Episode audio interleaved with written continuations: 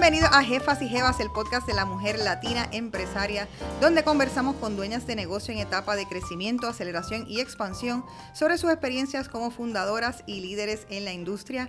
Escúchanos todos los martes y compártelo. Recuerda seguirnos, darle like, darnos un comment y darle follow para seguir exponenciando el mensaje sobre el empoderamiento de la mujer y el liderazgo de la mujer a través de los negocios. Soy Celina Nogueras, estratega de marca y fundadora del estudio de diseño MOA, y hoy tengo a mi lado a una super jefa y jeva, la chef Juliana González. Bienvenida. Gracias. Muchísimas gracias por estar aquí directamente desde Miami. A ti por invitarme. Estás, estamos aquí en los estudios de Jefas y Jevas. Juliana, para los que no la conozcan, deberían conocerla porque ella es la chef ejecutiva del eh, restaurante Caña en el Hotel San Juan. Eh, es exquisito, si no han ido, creo que se tienen que dar la vuelta porque tiene, es una, es una, yo diría que es una mezcla de pues, sabores puertorriqueños, pero a la vez internacionales, hechos de una forma, eh, de un toque internacional y bien creativos, eh, súper delicioso. he tenido la oportunidad de estar allí e igualmente también en Barceloneta, en Miami, en South Beach. Así es que South el de Barceloneta vino primero, que ahí es donde tú resides la mayor parte del tiempo, ¿verdad? Sí. ¿Cómo, vamos a hablar entonces de cómo llegaste al, al mundo de la gastronomía. Eh, vienes de un trasfondo de marketing. ¿Cómo, ¿Cómo te diste cuenta que, que, eso no era necesariamente lo que querías y, y esa pasión por la comida floró? Pues eh, como muchas de las personas, después de salir de high school, no sabemos qué queremos hacer, eh, me voy a la universidad, estoy en el Poli, en San Germán, en la Inter, y empiezo a estudiar contabilidad empiezo a coger mis primeras clases de contabilidad y dije, no, esto no es para mí. Fatal. Entonces, a mí me gustan más cosas creativas, me muevo al, a la, al área de marketing y ahí me eh, hice la concentración en mercadeo, que me encantaron las clases de mercadeo porque era creando productos, creando cosas, eso me fascinaba. Pero que yo siempre decía, no quiero trabajar en una oficina, no soy como persona estar detrás de un escritorio trabajando. Quiero como me gusta hacer, soy más artística, me gustaría hacer otro tipo de cosas. De repente hablando con la mamá de una amiga mía, ella me dice que para que se estudia cocina. Y yo me quedo, a mí siempre me ha gustado la cocina, me gustaría tratar eso. Yo siempre en la universidad con mis amigas llevábamos un, un, producto que si uno un tomate, otro un aguacate, otro un plátano, y nos íbamos a mi apartamento después de beber el tatillo a cocinar y a comer, ¿no? Y nada, y hacíamos así cositas. Me acuerdo también yo de chiquito una vez tratando de hacer pan, que me salió fatal porque qué iba a saber yo hacer pan. Y pues tengo así algunos recuerdos así, pero nunca fue que yo quise ser cocinera. Siempre me gustó la cocina, pero no tenía eso de chiquita que decía, quiero ser cocinera. Simplemente como que la mamá de mi amiga como que me lo plantó en la cabeza y dije, eso sería algo que yo podría hacer. Pero ¿y en tu casa, tú tienes algún recuerdo o alguna nostalgia de, de alguien en, en, la familia que... Mi mamá. Mi mamá cocina brutal, sí. Mi mamá, yo siempre al lado de ella. ¿Y ella te enseñaba eh, truquitos de cocina? O sea, tú cocinabas claro, cuando joven. Sí, yo estaba siempre al lado de ella mirando lo que ella estaba haciendo.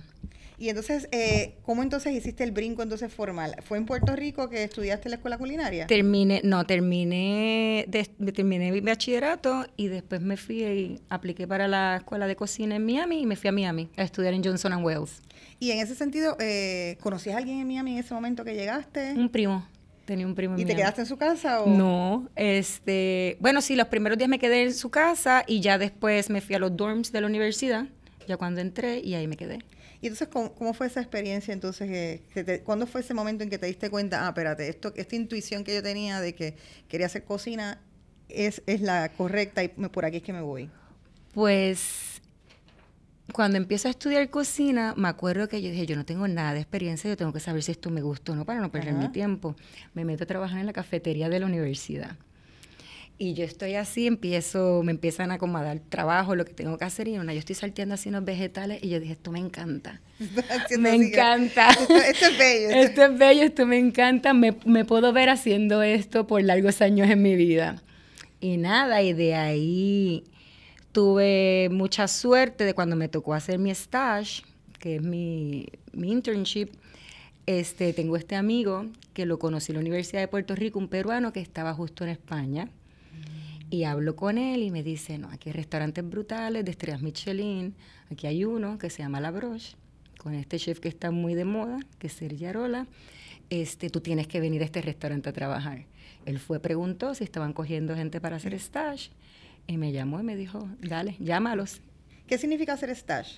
Pues ir de hacer tus prácticas, trabajas de gratis, como quien dice, y te enseñan. Entonces tú tienes que hacer un proyecto de la universidad que después lo entregas, pero como quien dice es como hacer tus prácticas. En ese sentido, quería hablarle un poquito a la gente de esto, porque eh, el mundo de los restaurantes eh, se trabajan intensas y largas horas. Y cuando precisamente estás haciendo un, un trabajo de internado, eh, estás haciendo intensas y largas horas gratuitamente. Eh, cuéntanos cómo es esa experiencia y qué es lo que pasa mentalmente, o sea, cómo es que en algún momento tú crees que, que eso no es para ti o que you're gonna break o que es, es un montón, que, o, qué es lo que te motiva a seguir hacia adelante en la industria primero, cuando eres, cuando, o sea, cuando lo estás viendo ahí de primera mano, porque una cosa es que te digan, ah, no, que tengo un trabajito cocinando y el glamour de cocinar, pero hay veces que tienes que 12 y 14 horas en la cocina. No, es nada glamuroso cocinar. Pero sí, eh, cuando yo llegué a ese restaurante, ahí fue que yo me di cuenta de que me encantaba. Cuando yo vi todos esos cocineros, cada uno de ellos, no importa al que estaba preparando, hasta el chef, con una pasión tan increíble, que yo me dije a mí misma, yo quiero ser como ellos yo quiero terminar este internship teniendo estar así inyectada por las venas de que me fascina ser cocinera, me fascina me fascina lo que estoy haciendo. Y fue difícil, fue difícil porque yo no sabía nada. Que salgo, estudié mercadeo, dos años cocina, en realidad no aprendes nada, casi nada en la universidad, aprendes lo básico, nombres de corte y cosas así. Para cocinar, cocinar aprendes en la práctica. Y en ese sentido, eh, ¿en qué te pusieron a hacer allí? Que estabas... Eh, entré como ayudante de, los pescados, de la partida de pescado de Fish Station. Entonces estaba ahí de ayudante. Me gritaron como no tienes ni idea. Eso te quería hablar, porque eso, se ve mucho. O sea, uno ve en las series y, hay mucho eh, del glamour este del super chef, pero que en el fondo le pone muchísima presión y es, es bien stressful pues porque es un restaurante que tiene dos estrellas Michelin, las tienen que mantener. Ellos no tienen tiempo de que yo no sepa y enseñarme. So, tú quieres estar ahí a aprender, más vale que te pongas las pilas y que aprendas si quieres estar ahí al lado de ellos cocinando, ¿no? Y si quieres aprender, bueno, pues aguantas gritos, aguantas lo que sea y haces lo que sea. Entonces yo me acuerdo que yo decía, bueno, viendo un producto nuevo totalmente que yo nunca había visto en mi vida, eh, unas técnicas increíbles. Y yo decía, bueno, yo no sé cocinar, pero yo pasaba una fregona y un mapa, o sea, un mapa y una escoba sí lo sé hacer. eso cuando tocaba la, este, el tiempo de limpiar, porque limpiábamos nosotros toda la cocina después de trabajar como 16 horas.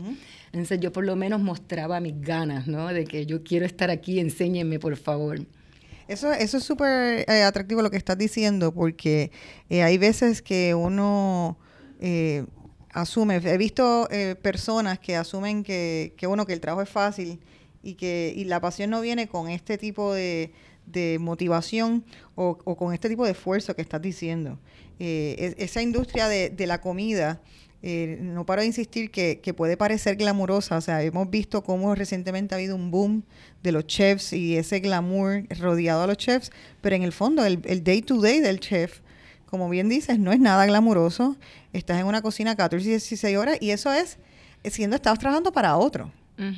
Eh, que me imagino que cuando brinquemos y empecemos a hablar de los... Cuando tú tienes negocios, tú estás casi más tiempo todavía. Porque no solamente estás el, tiempo que trabajas físicamente, sino que el tiempo que le estás dedicando mentalmente a, resolver problemas de, del negocio. Así como resolver problemas en la cocina. bueno, este tipo de, de, de negocio es resolver problemas.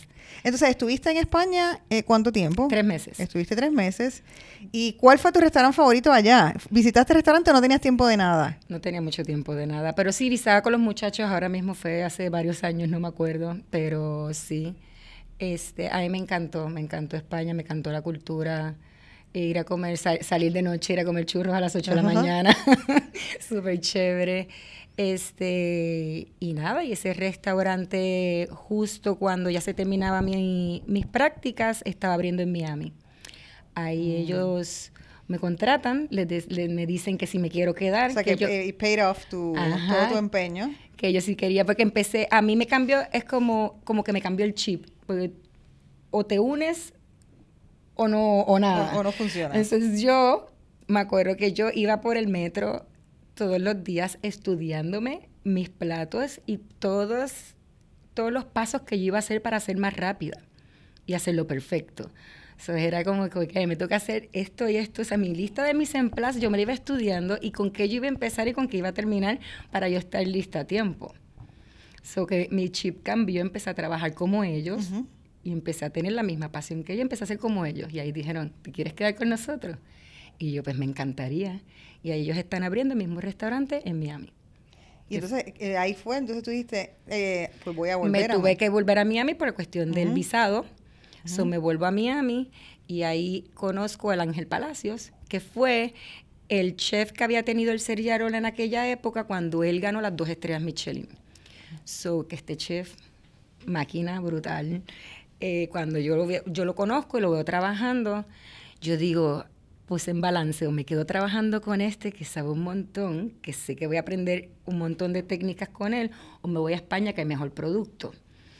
Y yo dije, bueno, mi realidad es un poquito más Estados Unidos y Miami, ¿no? me decidí quedar y les dije, lo siento, pero me voy a quedar con Ángel Palacios trabajando. Y me quedé con él trabajando. Y entonces, eh, Ángel fue de alguna manera como un tipo de mentor para ti, en ese sentido. Sí, con él, bueno, Ángel y he tenido otros chefs con los que he trabajado que también han sido, que me han enseñado muchas cosas. Pero sí, él fue como que el primero, ¿no? Se fue porque pasé de no saber nada, a hacer un stage, a después trabajar al lado de este super chef me enseñó pastelería, me enseñó muchas técnicas, cómo coger el cuchillo bien, cómo hacer cortes perfectos. O sea, que fue también bien importante, a lo mejor en mi fineza. ¿Y entonces cuánto tiempo estuviste, estuviste trabajando con él? Eh, un año, que fue lo que duró el restaurante. Era muy... Para Miami, para aquella época. Estamos hablando de hace, hace tiempo haciendo lenguas de pato y, usando foams y cosas que para aquella época no nadie lo estaba haciendo en Estados Unidos. Y entonces, eh, ahí, ¿cómo fue la ¿a dónde transicionaste? Ahí cierra el restaurante y ¿qué hice después? Y me fui a trabajar a otros restaurantes. Después fui a trabajar a otros restaurantes de un chef americano que estaba en Miami y de ahí me voy, caigo a Mosaico. Mosaico es este catalán, este chef catalán, también haciendo comida española, que ese sí que fue uno de mis mentors, que a mí, que todavía al día de hoy, yo sigo utilizando su organización. Me enseñó lo que es organización, las listas, cómo trabajar cuando tienes una fiesta que no te falta absolutamente nada, cómo tener ese pensamiento bien estructurado cuando creas un plato to keep it simple, no te vuelvas tan loca, vete por esta rama, experimenta esto primero y después que lo sepas hacer bien, entonces hace otra cosa como que he ground me. Sí, sí, como no quieres experimentar con cinco cosas a la misma vez. Ajá, y para mí el ese chef Jordi es súper, él me enseña a mí un montón. Y entonces ahí, ¿en qué? ¿Te fuiste especializando en algo o nunca te has especializado? O sea, no bueno, comida española. Comida. comida española porque pues estuve casada con un español y viajé pues por 10 años a España todos los años haciendo viajes gastronómicos y comiéndome todo España. Te has comido todo el mundo. y entonces luego seguiste en Miami y entonces fuiste, eh, eventualmente entonces terminaste en Sujisamba por un tiempo. Pasó por Nobu. ah, pasaste por Nobu. Por Nobu, el Nobu. Entonces ahí es comida japonesa. Sí, el Nobu fue bien divertido Ahí te enseñaron, a, me imagino, a picar pescado perfecto. Sí, porque llego yo ahí y el chef, yo llego pues como su chef, me contrataron de su chef. Entonces el chef de cuisine me tenía una cosita porque yo cogí y le cambiaba todas las presentaciones al chef y el chef encantado, porque le ponía las cosas más bonitas, le decía que sí podía cambiar cosas y hacerlo. Y el otro se quedaba histérico, como que un poquito de celito, pero que yo no fui a, a quitarle el trabajo a nadie, es que yo, pues, como te dije, I aim and I'm going there. Yo quiero ser buena y voy a ir para allá, ¿no? Eso era lo que yo tenía en mi mente de crecer. Claro. No, me importaba quién estuviese alrededor. Yo no le quiero quitar el trabajo a nadie. Yo no, o sea, yo estoy sí, pendiente. Sí, tú siempre estás enfocada en ti. En mis cosas, en que si lo puedo hacer mejor y si el chef me da la oportunidad, yo la cojo. No tengo ningún tipo de problemas con eso. Y ahí Toda persona que tenga esa mentalidad, por favor, aplique trabajo con ella y conmigo también. Eh, pues ese es el tipo de personas que uno está buscando cuando uno quiere contratar. Esa persona que tiene esa meta bien alta. Y quiere hacer lo que sea para llegar a ella. Yo no creo que eso exista tanto, uno no lo ve tanto hoy cuando le da empleo a diferentes personas. No, esa no se ve ya, no hay, no hay eso, es verdad. Sí, Tienes toda es la difícil, razón. bien sí. difícil encontrarlo. Yo digo, si yo me quería comer el mundo, ¿por qué Ajá. ahora que te doy esta oportunidad no te lo quieres comer tú también? No entiendo. Esa pregunta me la hago mucho. A mí eso me gusta, ese restaurante lo menciono porque me dieron también la estación de los omakase. Omakase es el menú de degustación y ahí el chef me dejaba hacer, claro, él probaba todo, ¿no? Y, eran platos también de nuevo, más creaciones mías, cosas que yo me inventaba que se las daba el chef a probar, obviamente. Y pues podía hacer cosas, podía cocinar y podía hacer cosas, pues, experiencias que yo tenía y platos que yo quería hacer. Y nada, y de ahí es que brinco a Sushi Samba como, como executive chef de ese restaurante. Sushi Samba era bien distinto, porque había venido entonces de una trayectoria. Bien fine de- dining y brinco algo más casual. que es casual, pero a la vez era, era en ese momento era el Eat Play, o sea, era un sitio eh, que era súper frecuentado, o sea, había mucho volumen. Mucho volumen, sí. eh, y como quiera, entonces tenía un sushi de alguna manera pues respetable. Eh, así es que, ¿cómo, cómo se hace esa transición de tipo de restaurante? O sea, ¿qué, ¿y qué aprendes ahí? Bueno, te digo que esa ha sido la mejor escuela que he tenido. ¿Por qué? Numbers, numbers, numbers. Exactamente. Ahí es que Correcto. tú dices... Es un negocio de volumen, ahí que es diferente. empecé con 10 un negocio de 10 millones de dólares anuales. Y yo digo, ¿cómo yo cojo este toro por los cuernos? Tuve que ser muy estructurada. Tenía un montón de empleados solamente míos solamente bajo mí porque estaba la gente que se encarga del front of the house Ujú.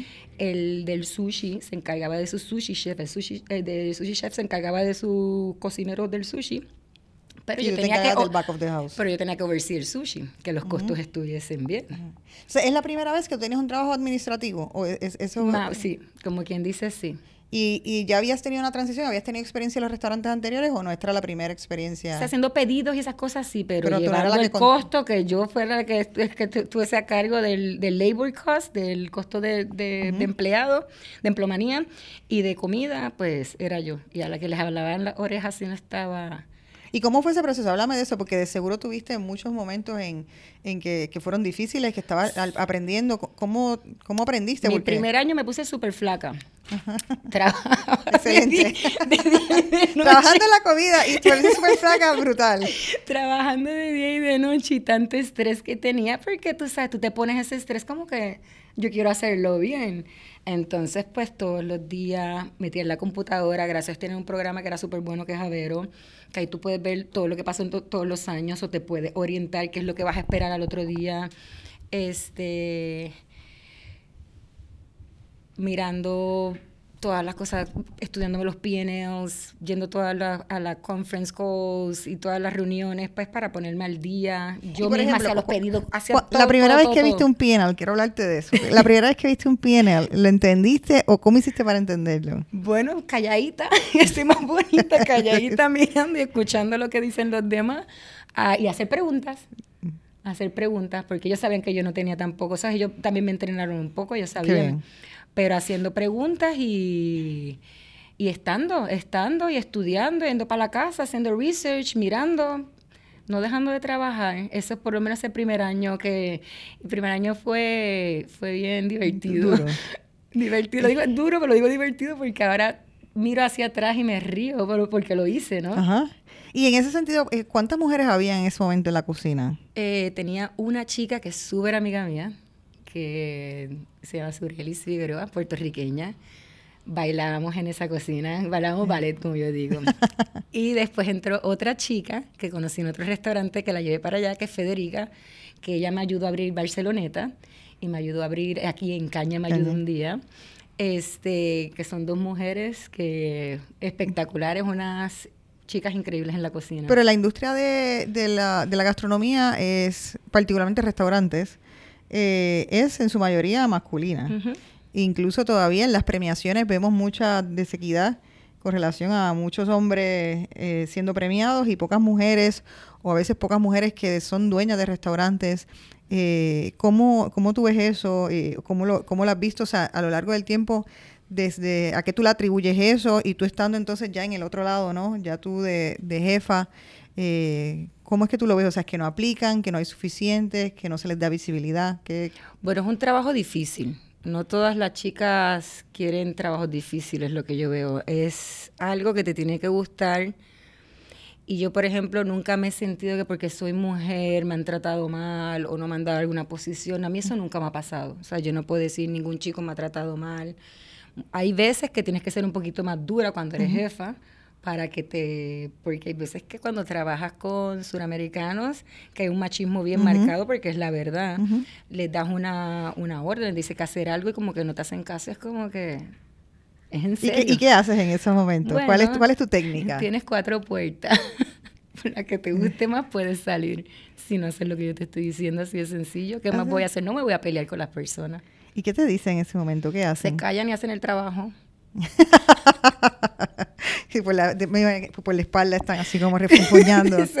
bueno, pero es que es, una industria que tú no tienes tiempo para estar sentándote haciendo reuniones, mi amor, por favor, puedes hacer esto y subándole la espaldita a nadie. El cliente está pagando. ¿Sabes? El cliente necesita esto y es ya. El cliente no te puede decir, te estoy cobrando 100 dólares, pero bendito es que mi cocinero estaba cansado hoy, por eso te salió la comida mal. ¿Sabes? Que no es, no, no danzas, es, es duro estar al otro lado para evitar todas esas cosas y hay veces que te tienes que quitar todos tus problemas fuera del restaurante y entrar a trabajar. Y eso es duro. Es duro porque a veces no te sientes ni persona. Pero es parte de nuestra industria y escogimos esto, ¿no? Y en ese sentido, cuando estabas allí precisamente en Sushi, Samba, que tenía el, el, volumen era tan grande, eh, ¿cómo hacías para mantener la consistencia? ¿Qué... Estar, estar en el restaurante, probar siempre la comida, no importa si muchas veces, 200 veces lo probaba, si veía que algo estaba mal, lo probaba. Estar, estar con los muchachos. Yo me metía a la cocina, yo siempre me meto a la cocina, a la cocina. ¿Y tú podías hacer como tasting así sin, sin mirar, o sea, para y probar las cosas y saber Había veces ya por el olor que sabes. Si está bueno falta algo. sí. Eso está súper bien. Así, pasa, que llega un momento que ya va, no sé, que sabes. Y entonces ahora la transición que hiciste de ahí a Barceloneta. Barceloneta es tu primer restaurante. Sí, de ahí a mí me, me dieron libertad de hacer el 30% del menú, que eran platos míos. por eso lo que te está diciendo, me das una oportunidad, dámela, yo la cojo así de fácil. Exactamente. Y pues imagínate, ahí me lucí y todos los fines de semana, yo por tres años que estuve ahí, tres años, tres años y medio, hice tres especiales todos los viernes por tres años consecutivos, todos diferentes. Y ahí ya dije, no, yo puedo tener ya mi restaurante. ¿Cuándo fue que te dio esa semilla de que querías tener tu restaurante? Ya al final. Yo dije, yo, yo tengo la capacidad, contra después de hacer tres platos que la gente le encantaban, que cuando la gente los comía, todos los meseros y los vendían, tú sabes, puedo cocinar, ¿no? Estoy aprendiendo a hacer algo, puedo hacerlo. Y ahí pues decido de que quiero mi propio restaurante. Ahí pues conozco a mi socio Manuel, que Manuel estaba buscando para abrir un restaurante español. ¿Él ya tenía restaurantes? Él trabajaba en Casatúa. De Casatúa, trabaja con los chicos de Pop Belly, que ahí está la conexión con Manuel y yo, que soy amiga del José. Y él quería abrir un restaurante español y le dijo, yo te tengo la persona perfecta que sabe cocinar comida española. Claro. Y es una puertorriqueña. Y ahí hacemos una cena en casa del hermano de él, me acuerdo.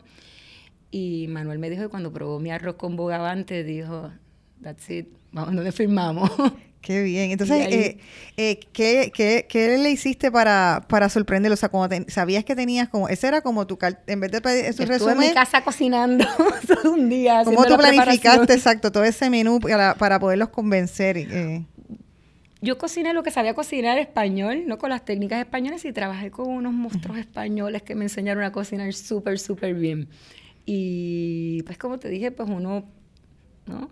¿Y crees que algo de la, entonces de la parte de japonesa que estuviste, de alguna manera eh, percola en lo que estás haciendo ahora? ¿O qué, fue la mayor ahí enseñanza que a lo mejor sí estás aplicando acá? Siempre, siempre busco el umami en las cosas, siempre. Y mezclo white soy, le pongo siempre, uso shishimito garashi, uso cositas siempre en mi cocina, siempre hasta en Puerto Rico aquí lo también lo utilizo. Siempre ese buscando ¿no? ese umami que tiene la cocina japonesa. Sí, sí, eso es Siempre eso se me va a quedar, yo creo que para siempre. Y entonces Barceloneta fue eh, un éxito instantáneo o, fue, un, o fue un proceso. Un restaurante quisimos hacerlo también tipo como Sushi Samba, que era un restaurante que fuese casual, que la comida estuviese bien rica y hacer un poquito pues de volumen también, ¿no? No tan exagerado como Sushi Sama porque era gigante, pero pues que se comiese bien, ¿no? casual, un sitio cool, con unos tragos súper ricos, unos gin and tonics increíbles, y lo logramos. El primer año, pues, con cola. El primer, cuando abrimos, yo no lo podía creer. Yo le digo, no. ¿Cómo se fue ese primer día? Me las imagino manos que me estaba, exacto, que uno no sabe si va a entrar alguien o no. No, y que tú no sabes si a la gente le va a gustar tu comida. O sea, todavía yo no sé si a la gente le va a gustar todas las recetas que yo hice, porque muchas de ellas fueron pues hechas mías de cabeza y nosotros abrimos como que una semana, sabes que tampoco tuvimos tanto tiempo de practicar. Yo gracias, tuve, yo es que yo estoy bendecida, te digo, soy bendecida, me llega gente Buena. muy buena. Eso está muy bien. Soy bendecida, me llega gente muy buena a trabajar conmigo, aunque después ya se vayan, pero se van bien enseñados por lo menos. Este, y al principio, pues ver ese restaurante llenísimo, que yo no sabía que se iba a llenar tanto, cola, que ya no dábamos abasto, que estábamos de las, desde las 10 de la mañana preparando, y mirar las neveras y que ya no quedaba nada, eran las 12 de la noche, al otro día tenemos que llegar otra vez a las 9 de la mañana. Y yo decir, ¿qué es esto? ¿Y cuántas horas dormías en ese momento? Eh, ¿Esa fue la vez que menos has dormido o fue en tu internado que menos dormiste? Bueno, en mi internado no dormía casi. Eso estuvo más o menos. es eh, más o menos a la par, más o menos a la par, sí, porque trabajaba 16 horas, 6 días a la semana. Por lo menos en, en el, cuando hice el stage tenía dos días libres. en este era 6 días a la semana y sin cobrar. Claro, porque hay que, Habla- Vamos a hablar un poquito hay exacto que de eso. Que pagarle a los son, empleados primero. que son los sacrificios de uno como empresario que hace. Hay veces que uno glamorifica el, el empresario y no sabe todo realmente, eh, todo lo que uno pasa. Eh, precisamente poner el empleado primero para poder pagar una nómina. Eh, háblanos un poquito de eso. Pues nosotros abrimos el restaurante, como quien dice nosotros. Nosotros lo pintamos, nosotros como quien dice lo hicimos. Con un No usaste, no- no usaste un decorador ni nada. Nada, eso fuimos nosotros. Entonces un carpintero que decíamos qué hacer y lo hizo. Así, si tú tenías tu Pinterest Tú sabes board que nosotros fuiste- no teníamos tanto dinero en el banco. Entonces, pues imagínate. como una inversión de cuánto fue que abriste. como 200 mil dólares, que eso para abrir un restaurante en, en Miami. South Beach está Exactamente. bien. Es, que eso también es importante poner ese contexto, ¿no? De que Sí, nos cogimos, fuimos inteligentes. Restaurante existente, cocina existente, aunque el equipo fuese viejo, pero que funcionara en lo que nosotros pudiésemos arrancar. Eso está bien. Aquí en Puerto Rico yo he escuchado gente que, que quieren abrir restaurantes por, con 10 mil y 20 mil dólares de, de inversión. O sea que yo creo que esto es importante también tener esa, ese contexto, ¿no? De que realmente invertir en un restaurante primero 200 mil, con todo eso que estás diciendo, es fue low budget en, en un sitio como Miami. O sea que es, es, car- es una cosa, es una inversión cara. Sí, es una inversión cara. Mucha gente pf, eh, invierte mínimo un millón de dólares, mínimo. Entonces, ¿cómo se da esos primeros momentos entonces que tiene que estar pendiente de, de bueno, uno, si se llenaba, tenías que eh, eh, invertir en inventario, en la empleomanía, y uno ponerse como un tercer plano y decir, mira, yo no voy a cobrar hasta que esto no arranque y yo recobre la, la Sí, inversión. yo me di cuenta que necesitaba más personas, rápido contraté más, pers- más personal, tenemos la cocina full, este, al otro día todo el mundo llegando temprano y hay que, hay que cocinar y hay que darle al público, no podemos decir no hay. Y entonces, eh, pero tuviste así dentro de todo, hubo un momento en que fue un poco difícil, me estabas contando, porque hubo, estaban cerrando la calle en una construcción. ok, eh, como para, no sé si fue como para el mes 14 o 15, no estoy segura, ah, toda la zona donde nosotros estamos, que es Sunset Harbor, empieza a crecer. Entonces, rompen toda la calle, pero literal toda la calle alrededor, la, la, manzana entera. Fueron por partes, rompieron la mitad de una manzana primero y después mitad otra. Rompieron la, la mitad de la manzana que nos queda a nosotros en la parte de atrás primero. Hubo restaurantes, algún restaurante que había por ahí que cerró porque no aguantó. Literal, tenías que brincar para llegar ahí. Y después cuando lo arreglaron, subieron toda la calle, subieron la calle, porque pusieron, se inunda, esa, esa área se inundaba. So, pusieron una, unos tubos para sacar el agua. Y, no, y lo pusieron bello, lo dejaron sí. bello después de eso. Pero nos rompieron, la, cuando nos rompieron a nosotros, hasta la puerta del restaurante. Estaba picado, estaba en tierra. Entonces yo no sé cómo, pero la gente llegaba a Barceloneta y, sobre- Pero y pero lo sobrevivimos. Pero bajó el considerablemente el, el Claro, tráfico. claro, bajo el tráfico ya los carros no pueden pasar por ahí, la gente si quiere ir donde se parquea, no hay parking, tienes que parquear en la calle por el otro lado y venir caminando y brincando cosas Ajá. para poder llegar. Y a nosotros nos llegó gente. ¿Y a qué tú le atribuyes ese, ese éxito o esa...? Pues yo creo que la consistencia, que siempre estábamos ahí, que la comida estaba rica, el ambiente. En una ciudad como Miami, y, y, por ejemplo, una de las cosas que he visto en Puerto Rico, y yo creo que en Puerto Rico siempre he dicho que hay poca masa crítica, o sea, hay poca gente comparado con una ciudad grande. Eh, y entonces los restaurantes pueden a veces tener como un ciclo de vida en que el restaurante abre, la gente le, le coge cariño, empiezan a ir mucho y de momento pues se les va el vellón, le pasa un año, dos años, y se les va el vellón y, mudan a otro sitio. Y no hay suficiente gente o turistas para, para alimentar eso, no importa ese, ese contexto. En, ¿Cómo es en el caso de Miami? Mira, Miami cada vez está creciendo más y hay un montón de restaurantes y se nota. Se nota un montón en la gente que va a restaurantes. So, la suerte que yo tengo es que yo tengo un equipo espectacular. Primero en la cocina, tengo un equipo que me ha durado años, so, ya yo no tengo ni que decir nada ellos lo hacen, lo hacen bien, ya saben cómo me gustan las cosas. Si no me quieren escuchar, mejor lo hacen bien, ya me conocen. Y tenemos un equipo del Front of the House que también son muchos españoles. Hay un buen rollo entre ellos y hay muchos clientes que ya los conocen y que son clientes locales. So, yo tengo... Es una residencial, si no me equivoco. ¿dónde es una está? hora residencial, pero va mucha, mucha gente que ya nos conoce, que les gusta el ambiente, les gustan los empleados que tenemos saben la Sí, calidad que de producto que re- damos. recurrente. Que son recurrentes, que tenemos gente que siempre van, siempre van todas las semanas. Yo tengo hasta clientes que van todos los días, por lo menos a sentarse en la barra y tomarse un gin and tonic. Es una cosa increíble, súper chévere. Y entonces, en ese sentido, ¿qué hiciste eh, cuando a Puerto Rico te llamaron del Hotel San Juan? Puerto Rico. O sea, tú tenías todavía algún interés que decías, mira, espérate, es que es que yo quiero hacer algo en Des- Puerto Rico. Después de que se desarrolla todo el área donde está Barceloneta, que es Sunset Harbor, empiezan a abrir restaurantes bien chéveres. Conozco a este chef que se llama Chef B, que tiene Nayara, que él es loco con Barceloneta y loco con, la- con cómo yo cocino. Entonces, él conocía a uno de los dueños del hotel, de- del, uno de los que compró el Hotel San Juan, que ya no está con, que no es Andro, es el Ben Mayer.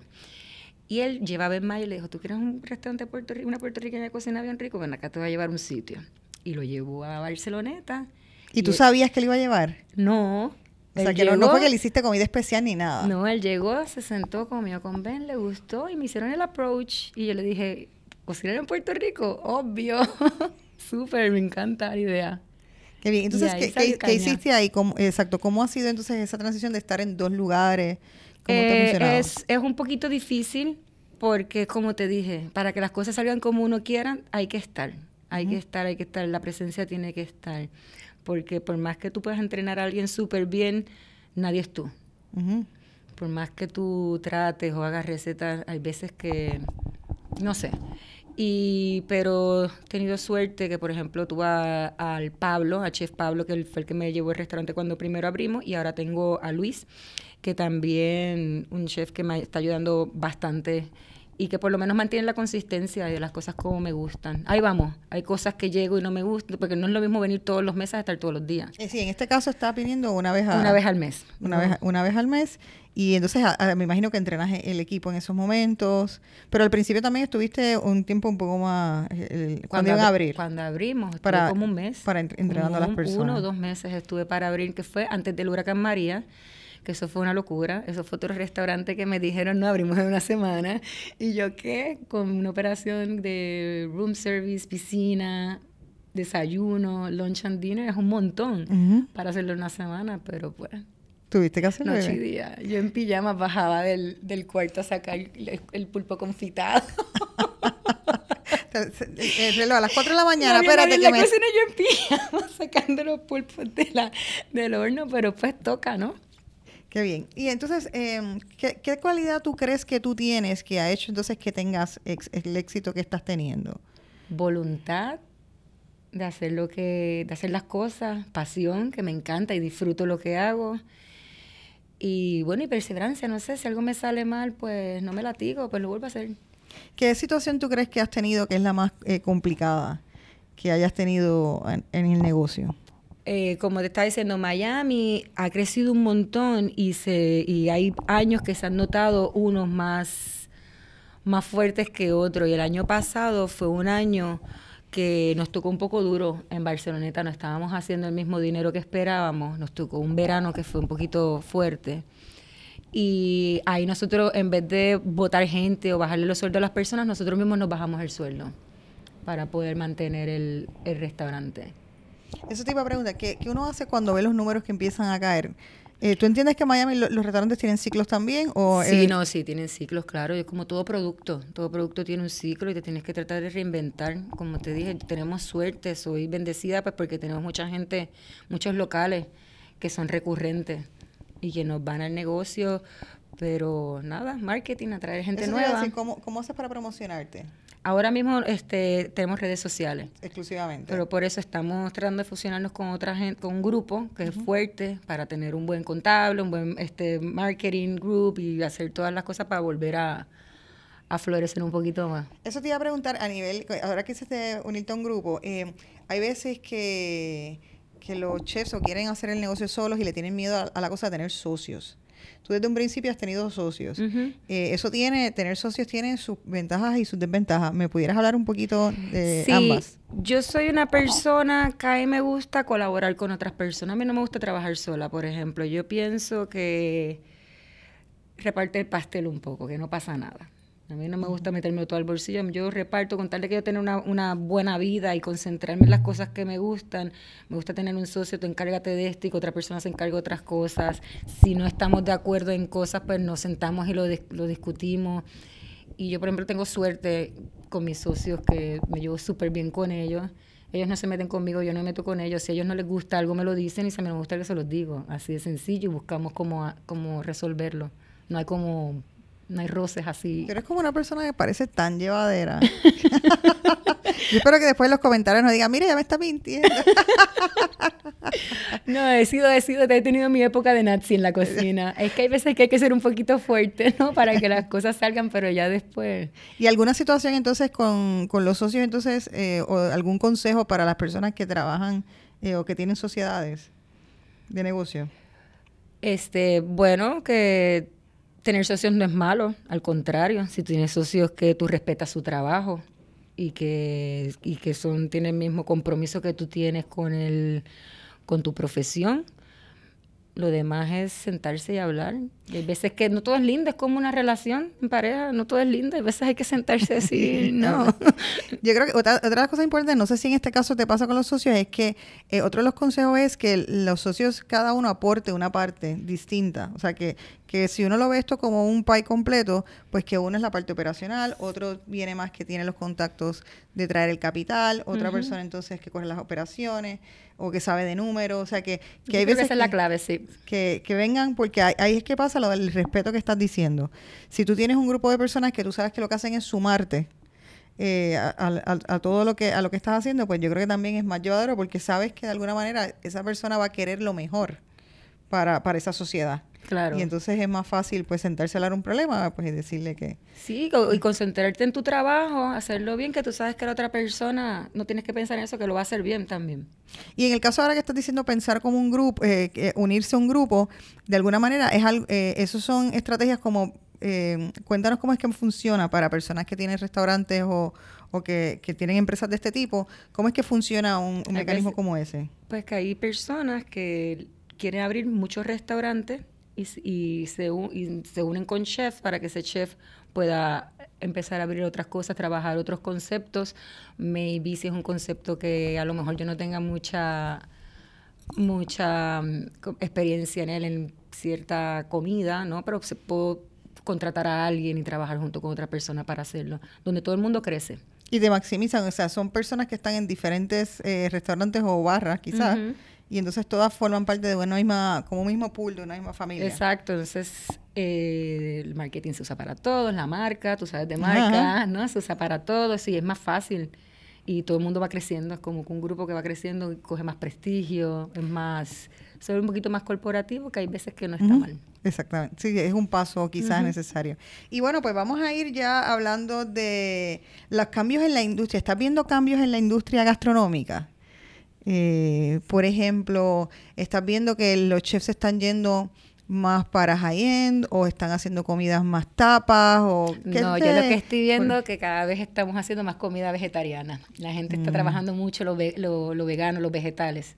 Mucho. En, ah. en, términos de la clientela que tú, estás, que tú atiendes, ¿te está pidiendo...? Full, me piden, me piden. Y cuando creo platos vegetarianos, aunque no sean vegetarianos, me dicen que esto es increíble Yo creo que la mentalidad está cambiando bastante hacia los vegetales y que no necesitas proteína animal todo el tiempo en cada plato. Y yo creo que ahora también realmente con esto de Beyond Meat y los de Impossible Foods eh, va a representar, esto de los burgers es un fenómeno eh, que es el que está, tenemos ahora al frente de nosotros, pero de ahí va a venir una serie de productos, eh, de muchísimos productos que no son solamente burgers, que van a revolucionar realmente como, como comemos. Creo que eso es, es, sumamente importante, los trends que vienen prospectivamente. Sí, yo creo que me encanta, me encanta lo que está pasando. Soy fiel, me, vas a ser los vegetales y soy fiel creyente que no, que comemos en exceso animales. Y, me gustan, los como, pero trato de no comerlos tanto en exceso. No todos los días un biste me parece too much. Y entonces en, Miami, ¿se te hace fácil o difícil conseguir eh, productos frescos? Habíamos, sí, en Miami es fácil, súper eh, fácil. Sí. sí. O sea que en Miami consigues de todo. Muy bien. Y si no lo crecen allí, lo vuelan, o sea, de todo. Qué bueno. Eh, entonces, cuéntanos de los cuáles son los eh, planes futuros. Eh, ¿Tienes algunas sorpresas que nos puedas anticipar? O, vamos, mira, si no quieres decir el teaser, pues, pero ¿qué te gustaría hacer? O sea, ¿qué, qué tú has pensado que...? A mí, yo quiero seguir creando menús ah. abriendo restaurantes, me encanta. ¿Has pensado alguna vez tener una línea de productos como de productos que vendas en el supermercado? No, nunca. Restaurantes es lo tuyo. Sí y te da curiosidad así como barras o quieres ir al restaurante. Hay una barrita que quiere que le haga el menú, vamos a ver si se da. Ahí está, ya, ya el local está. Ya empiezan, ya empiezan la construcción. Y cuando piensas en el futuro, ¿te sigues viendo en Miami o dónde te ves? Por ahora sí, me veo en Miami. ¿Te me veo en Miami y me encanta venir a Puerto Rico todos los meses. Como la vida que tengo ahora mismo está súper tengo lo mejor de dos mundos, como quien dice, porque tengo, es que a mí me encanta Barcelona, ya llevo 19 años en Miami, me encanta Miami porque vivo en la playa, mi vida es restaurante, gimnasio, playa, ¿sabes? Una vida súper chilling, como quien dice, después de ocho años, porque Barcelona lleva ocho años, he podido conseguir esto. Y, y venir aquí a cocinar Puerto Rico todos los meses está súper chévere. Estoy haciendo lo que me gusta. Qué bueno, eso es un privilegio, pero te lo has ganado y te lo has, mira, te lo has sudado. Sí. Vamos a hablar entonces ahora un poquito de ti, de tus rituales de, de, vida. Así que te voy a hacer unas preguntas rapiditas que mira que no le tienes que dar mucho pensamiento para conocerte un poquito mejor. Eh, ¿Te consideras extrovertida o introvertida? Las dos. Cuando no conozco a alguien, soy súper introvertida. Pero después ya cuando los conozco, como una bofeta para que hable y la otra cinco para que, se calle. soy así. Muy bien. Eh, ¿Cuál es tu comfort food favorito? Ah, ay, el ramen. Me encanta. ¿Cada cuánto bebes en la semana? es una pregunta nueva que voy a implementar no solo para ella, ¿ok? Depende de la semana. Depende de la semana. A mí me gusta cuando los doctores preguntan, bebedora casual, ¿qué, qué significa eso? sí, pero depende de la semana, pero fin de semana bebo. Er, ¿Cómo sabes que eres ambiciosa? Porque siempre quiero más. ¿Qué le aconsejarías a una mujer para hacer networking? en la eh, industria de comida. Trabajar de intern. Sí, y ¿sabes qué? Hacer colaboraciones. eso está. Hacer colaboraciones, me encanta hacer colaboraciones con otros chefs. ¿Eso se hace suficiente en Miami? Sí, se hace bastante. Yo he hecho colaboraciones bien divertidas. ¿Cuál ha, ¿Cuál ha, sido alguna que te recuerda? La más divertida es traer los, los primeros chefs que me ayudaron a abrir Barceloneta, mis primeros cocineros, que ahora ellos tienen sus propios restaurantes, y hacer un, un, back to school Barceloneta. Eso estuvo súper divertido. Súper chulo. Súper. ¿Cuál es tu destinación de comida favorita? ¿Tu país favorito o ciudad favorita ahora mismo de comida? Pues me encanta Nueva York. Y, y, no porque no puedo ir todos los días y no puedo ir todos los años, pero a mí me fascinó Turquía. ¿Gastronómicamente? brutal. Me fascinó. Yo uso muchos productos, muchas especias desde que yo fui ese viaje de allá también. Ay, eso te después te lo quiero preguntar para darles par de recomendaciones entonces a los que nos escuchan si van a Turquía, porque eso es, es espectacular. ¿Cuál es tu restaurante favorito? Tú sabes que mi restaurante favorito es un restaurante japonés que es súper chill en Miami, que se llama Yakosan que Yakosan era este restaurante donde iban todos los chefs, porque habría como hasta las 3 de la mañana, que después del trabajo íbamos todos para allá. Entonces era súper barato, bebías un montón de cerveza, llenabas la mesa así de comida, es como un izakaya, todo tapa japonesa. Y todavía sigo yendo y está espectacular, me encanta. Ese es como tu, tu guilty pleasure a, la- a las 3 de la mañana. Ajá, me encanta. en Isla Verde, en el condado hay uno que es el equivalente, yo diría Sí. que a algo, algo como eso. ¿Cómo sería para ti una rutina de trabajo? ¿Qué- ¿Cómo es tu día? Eh, llegar, ahora mismo llegar. ¿A qué hora te levantas? Yo me levanto a las 9 de la mañana, me voy al gimnasio, llego a casa, como algo, eh, a veces me voy para la playa porque tengo tiempo ahora y después nada, me voy a trabajar. ¿Cómo que a qué hora empiezas a trabajar? Yo estoy trabajando ahora a las 4 de la tarde, ¿Y hasta qué hora estás trabajando? como hasta las 11. ¿Y en ese tiempo estás contestando emails, estás contestando llamadas, trabajo administrativo o ya lo pudiste delegar no, también? Yo, yo llevo los tickets, yo llevo el pase y termino todos los platos todavía. So, yo chequeo, mi- chequeo los invoices, que todo esté bien, si tengo que hacer pedidos los hago, y montar mi estación, porque tengo mi estación, y, y sacar el servicio, si tengo que cocinar algo, si quiero hacer un especial o algo, lo hago, y pensar en, en otros platos y sacar el servicio. Cuando, cu- ¿Cómo encuentras la, la inspiración para hacer un plato?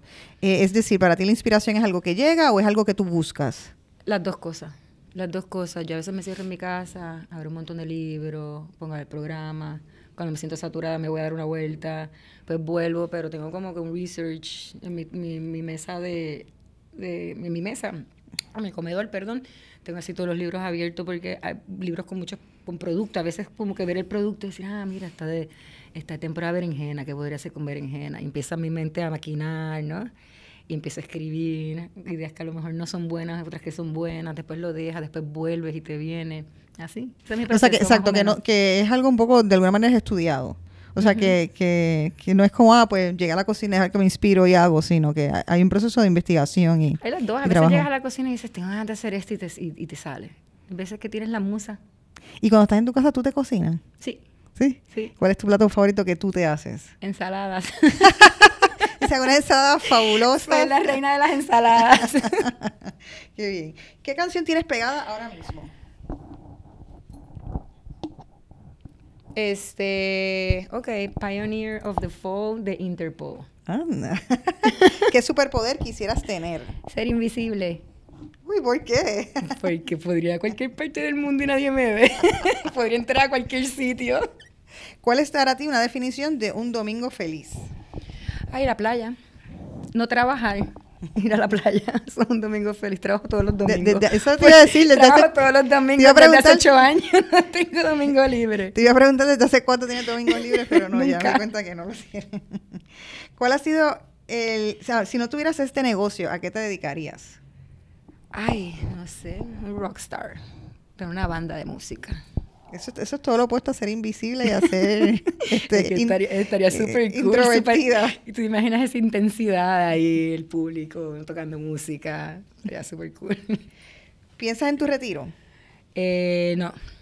Ahora mismo, bueno, lo he pensado. ¿Qué quisieras hacer cuando te retires? Ay, lo perfecto que sería es tener un- una, una cocina de investigación y cocinar y hacer research, escribir recetas y trabajar para un non-profit organization, hacer Ah, no, algo pero así. eso ya está, ese plan ya, mira, está más, está más claro de lo que tú crees. Eso sería perfecto, sería la vida, ¿sabes? ¿Sabes que yo digo que, que me quisiera retirar con una villa en el sur de Italia o Francia, eh, que yo pueda, que tenga como un Airbnb y que yo le cocine a los, a los, a los comensales. Estaría brutal. Ese es, mi, ese es mi sueño de retiro. Alguien me preguntó que si eso significaba que quería cocinar ahora y, y lo estaba eh, procrastinando y dije que no, no, no es ahora. Es, Y cuando es tenga me esa cocina de investigación, quiero una casita en la playa con un caballo. Brutal. ¿Y en, ¿Y en qué playa la quieres? En Isabela. Mm. Estaría buenísimo. Entonces, por última pregunta, ¿te ves regresando a Puerto Rico? Sí. Pues ya sabemos que podemos esperar un próximo restaurante de Chef Juliana en Isabela. Así que te deseamos lo mejor de los éxitos. Muchas Gracias. gracias. Por haber accedido a ser entrevistada. eh, y gracias por tu insumo. Eh, creo que, que hay muchísimo que aprender de, de tu historia y tienes una energía súper contagiosa. Así que Ay, gracias. de seguro por eso es que, que el equipo está también encaminado eh, eh, siguiendo tu, el, el path que le estás creando. Así que te deseamos mucho éxito. Gracias. Gracias a todas por sintonizar otro episodio más de Jefas y Jevas. Recuerda seguirnos y compartir con otras mujeres nuestro canal de YouTube.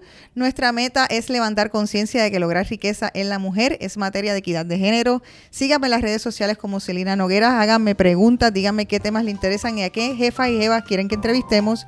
Y usen el hashtag Soy Jefa y Jeva. Hasta la próxima.